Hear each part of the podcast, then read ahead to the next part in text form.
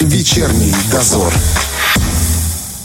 С Новым годом придут и новые изменения в работе системы здравоохранения, и хотя мы регулярно говорим об них, и многие моменты нам, к сожалению, до сих пор остаются непроясненными. Чтобы разобраться в том, как все изменится в ближайшем будущем, мы решили связаться с министром здравоохранения Приднестровья Кристиной Валерьевной Албул. Лучше нее, я думаю, вряд ли кто-то вообще ответит на наши вопросы. Кристина Валерьевна у нас на связи. Здравствуйте. Добрый день. Давайте начнем с такого момента. Очень часто сейчас можно прочитать комментарии или от кого-то услышать, зачем вы вообще все это трогаете, все и так работает, оставьте все как есть. А действительно, почему было не оставить все как есть? Наша система нуждается в переменах, потому что мы действительно по некоторым направлениям в сравнении с другими государствами, соседними государствами отстали на много лет по многим показателям. И по техническому оснащению, и по внедрению новых разработок к лечению, по новым методам лечения. И, конечно, сейчас нужно что-то менять. И мы приняли решение, что наилучшим вариантом будет э, оптимизация. Во-первых, это даст нам возможность немножко перенаправить наши ресурсы. То есть я сейчас говорю о тех койках, которые у нас пустуют на протяжении многих лет.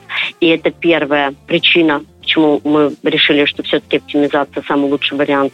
А во-вторых, мы таким образом сможем понять реальную потребность системы здравоохранения э, в медицинских кадрах. А у нас есть проблемы с кадрами? Ну, мы знаем, что есть отток, а насколько он серьезен? С кадрами действительно есть проблема. Есть дефицит кадров э, как среди врачей, так и среди среднего медицинского персонала.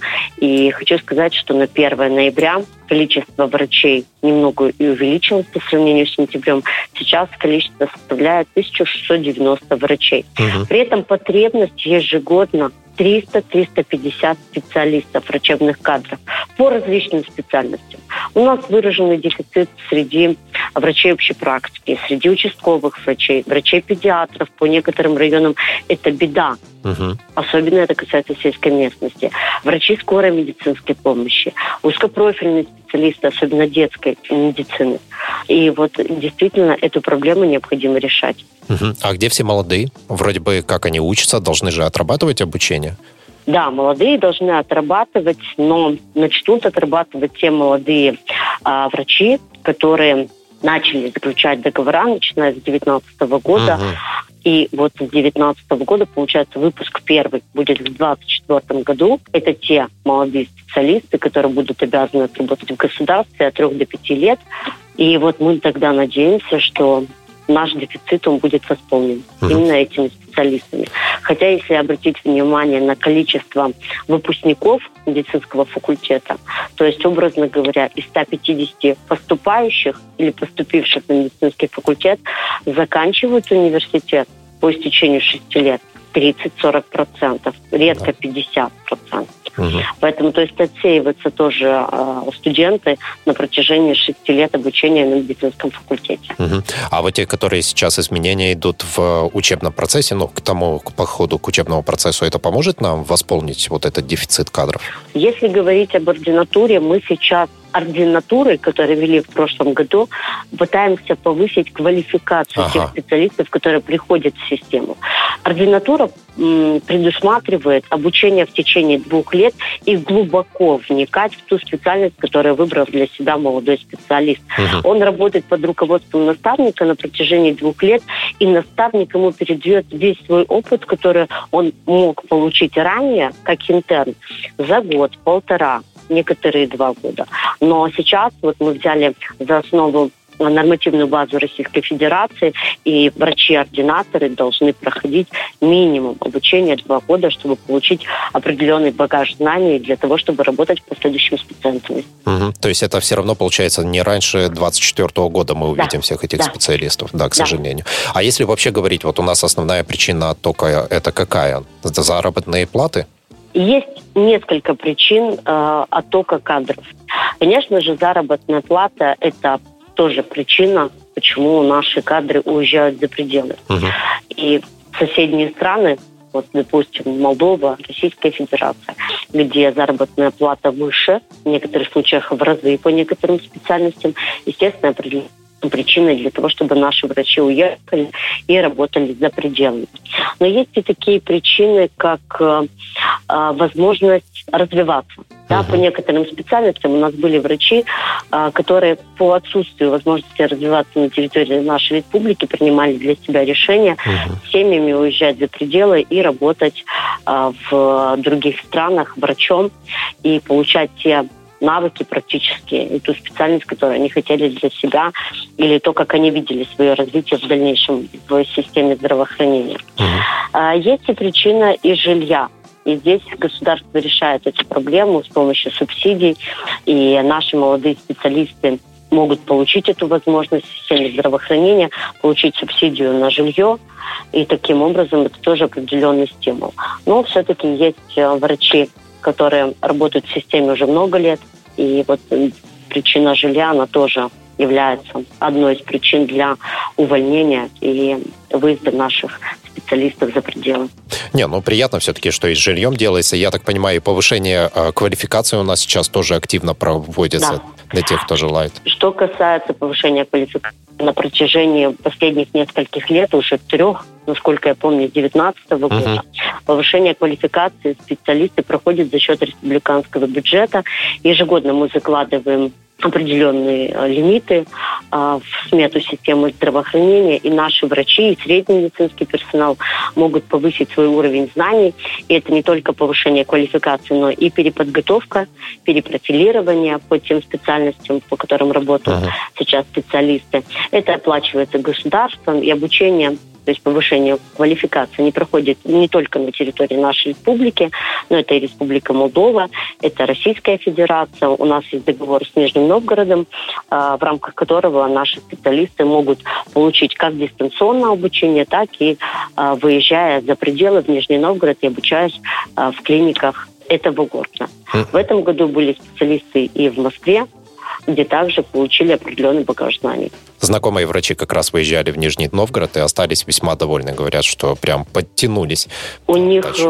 очень, эм, скажем так, крупная база и для обучения, и для практических Практики, да. врачей. Поэтому действительно наши специалисты, которые выезжали по нескольким направлениям, были очень довольны теми результатами, которые они получили на выходе. Угу.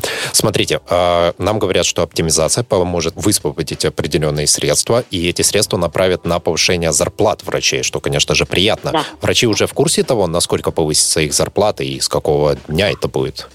Сказать цифру пока не можем, потому что на сегодняшний день в рамках оптимизации руководители лечебных учреждений а, разрабатывают штатные расписания, uh-huh. и уже по результатам мы будем готовы оценить возможное повышение заработной платы в рамках вот этой оптимизации и перераспределения денежных средств на повышение оплаты труда, на э, оснащение лечебных учреждений и улучшение условий труда как для медицинских работников, так и для пациентов. Угу.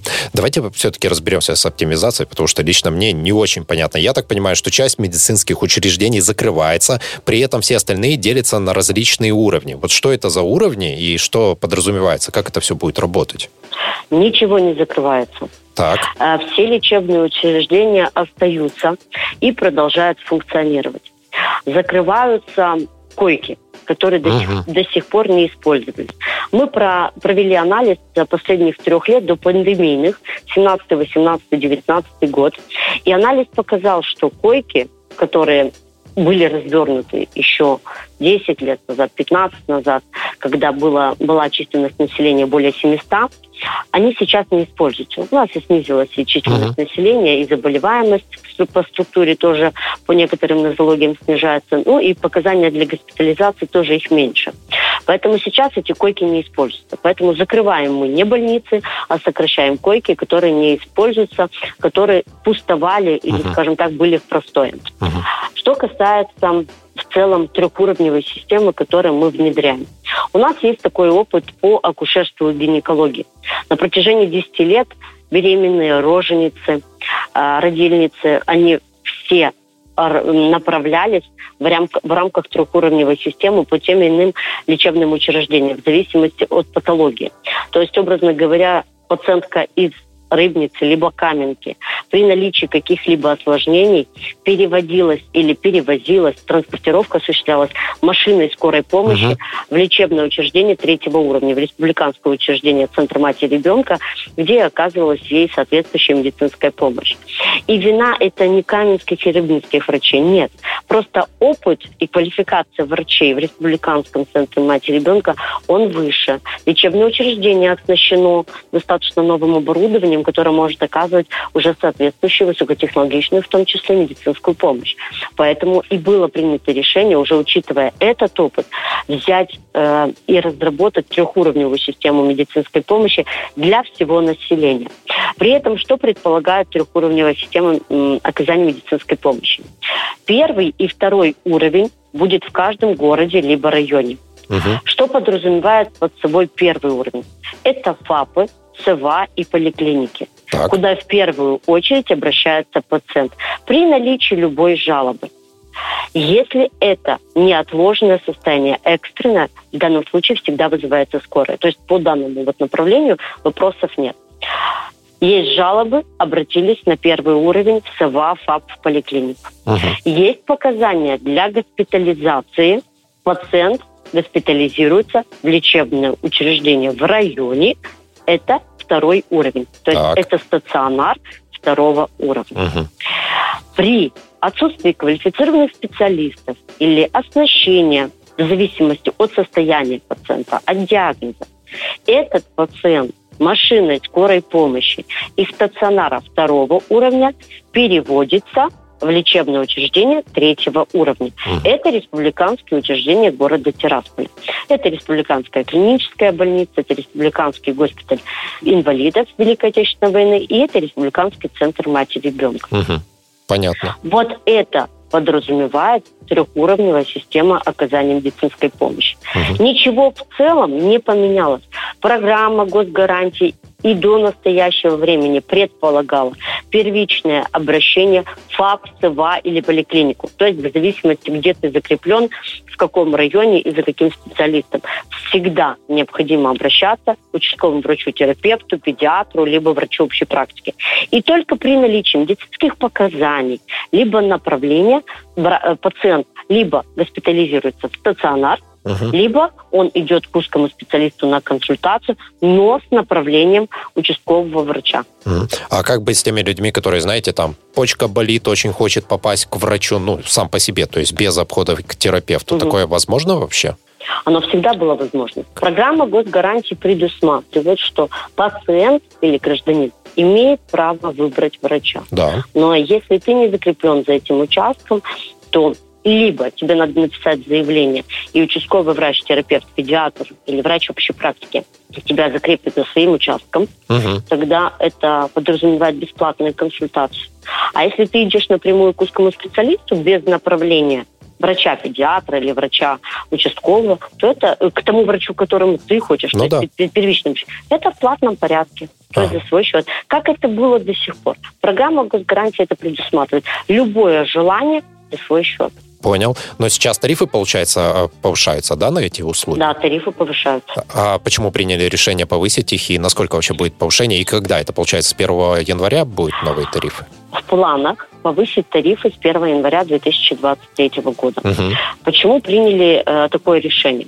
На сегодняшний день те тарифы, которые установлены, они не соответствуют современным реалиям. Угу. Затраты на их оказание превышают потенциальную прибыль.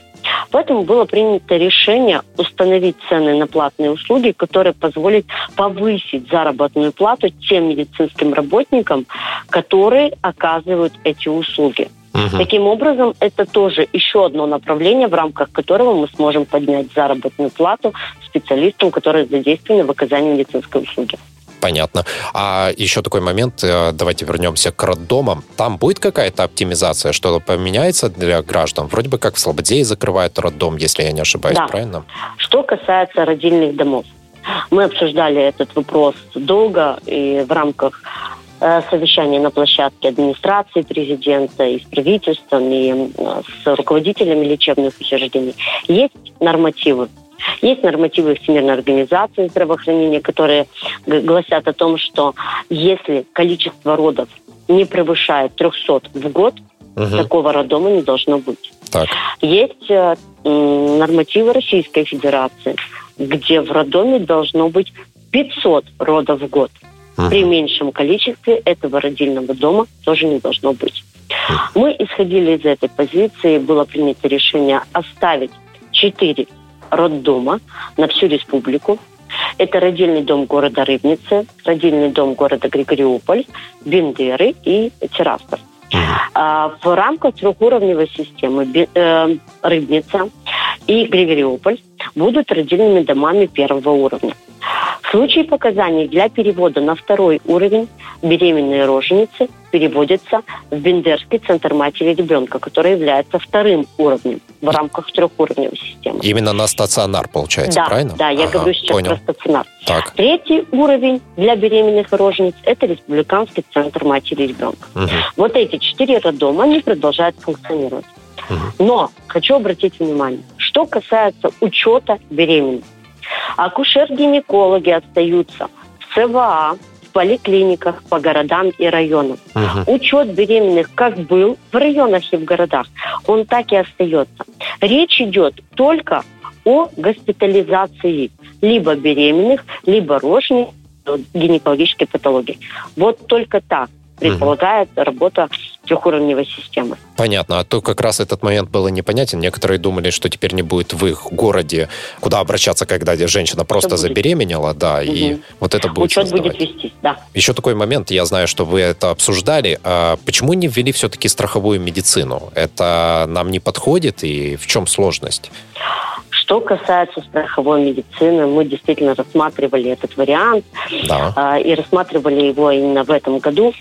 Э, но нужно понимать, что при нашей численности населения порядка 137 тысяч это те, которые работают. Остальные угу. это дети и пожилые. Так, да. На чьи тогда плечи ляжет бременная страховая медицина. Угу. И кто сможет действительно ее оплатить, а кто сможет действительно получить ту медицинскую помощь, которая полагается. Угу. Мы считаем, что все-таки Приднестровье это социальное государство, и крайне важно сделать медицину доступной для всех угу. независимо, кто это дети, это пожилые или все-таки работающие люди.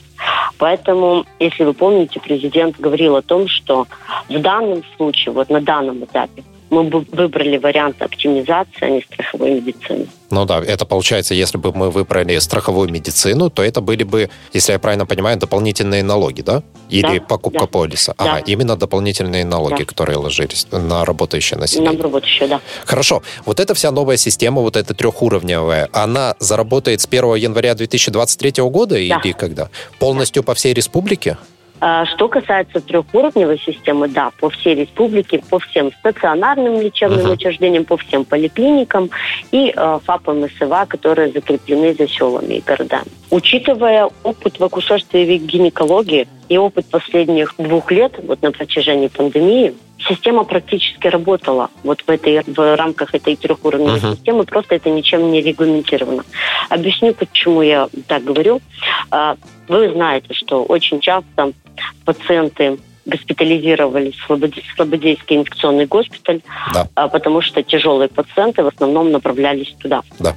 Вот эта транспортировка как будто на третий уровень. Со всех городов и районов мы отвозили пациентов тяжелых в Слободейский инфекционный госпиталь. Угу. Если говорить о соматических пациентах, допустим, в районе был тяжелый пациент, у нас были такие случаи на протяжении этих двух лет. И, конечно же, лечить такого пациента в районе не всегда есть возможность. Либо не было специалиста вообще, либо не было какого-либо оборудования нового в этом лечебном учреждении. Мы таких пациентов по согласованию переводили в республиканскую клиническую больницу или в госпиталь ветеранов, то есть uh-huh. любое из этих учреждений. Это и так работает на протяжении этих двух лет.